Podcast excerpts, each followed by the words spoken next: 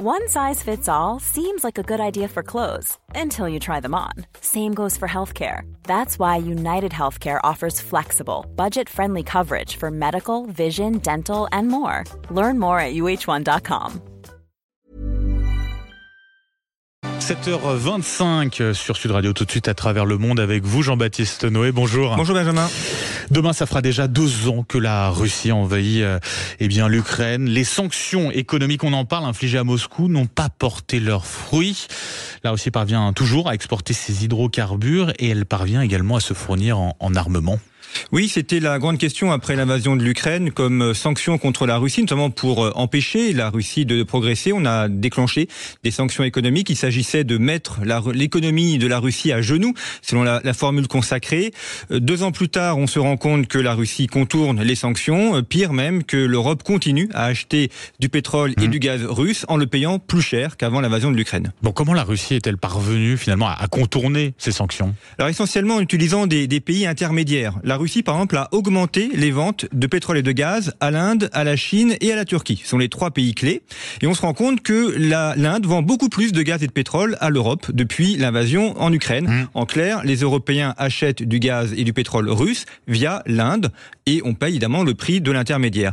La Chine achète également donc ses hydrocarbures et les revend aux pays asiatiques. Et puis la Turquie, même principe également, rôle d'intermédiaire. Et ces transactions maintenant se font essentiellement en monnaie indienne et en monnaie chinoise, ce qui veut donc dire que le dollar aussi mmh. est fragilisé, donc c'est une perte d'influence pour les États-Unis et une montée en puissance pour la puissance économique chinoise. Il est aussi question d'une flotte fantôme pour transporter le, le pétrole, c'est quoi ça? Alors oui, ça c'est assez malin euh, pour de la part des Russes. Donc euh, il y a à la fois des ports et euh, une flotte. Par exemple, le port de Dubaï est devenu le grand port des pétroliers russes.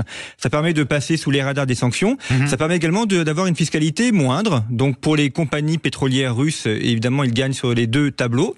Et puis les Russes pratiquent également ce qu'on appelle le, ship to ship, donc le, le, bord à bord. En clair, vous avez un pétrolier russe avec du pétrole russe qui, dans les eaux internationales, transvase sa cargaison dans un pétrolier qui n'est pas soumis aux sanctions. Mmh. Et ainsi, le pétrolier rejoint les ports européens. Ça se pratique notamment beaucoup au large du Maroc et au large de la Grèce, dans le port de Kalamata.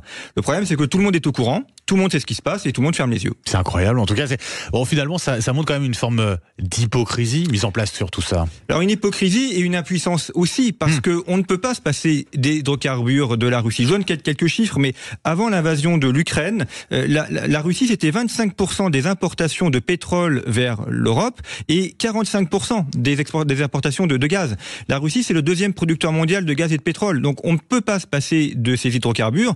Il fallait y penser évidemment avant de mettre en place ces sanctions. Et aujourd'hui, les Européens sont dans une impasse parce qu'on a mis en place des sanctions qui, nous, nous coûtent plus cher, mais ne mmh. fragilisent pas la Russie. On ne sait pas non plus comment en sortir et ça engendre aussi une impuissance diplomatique. Comment être influent sur la scène mondiale quand le, le volet des sanctions qu'on a mis en place n'a pas d'efficacité En clair, aujourd'hui, on a toujours du pétrole russe, mais on n'a pas d'idée pour en sortir. ben voilà, effectivement, ça rappelle quelque chose. Merci beaucoup, Jean-Baptiste Noé. Merci à vous et bonne journée.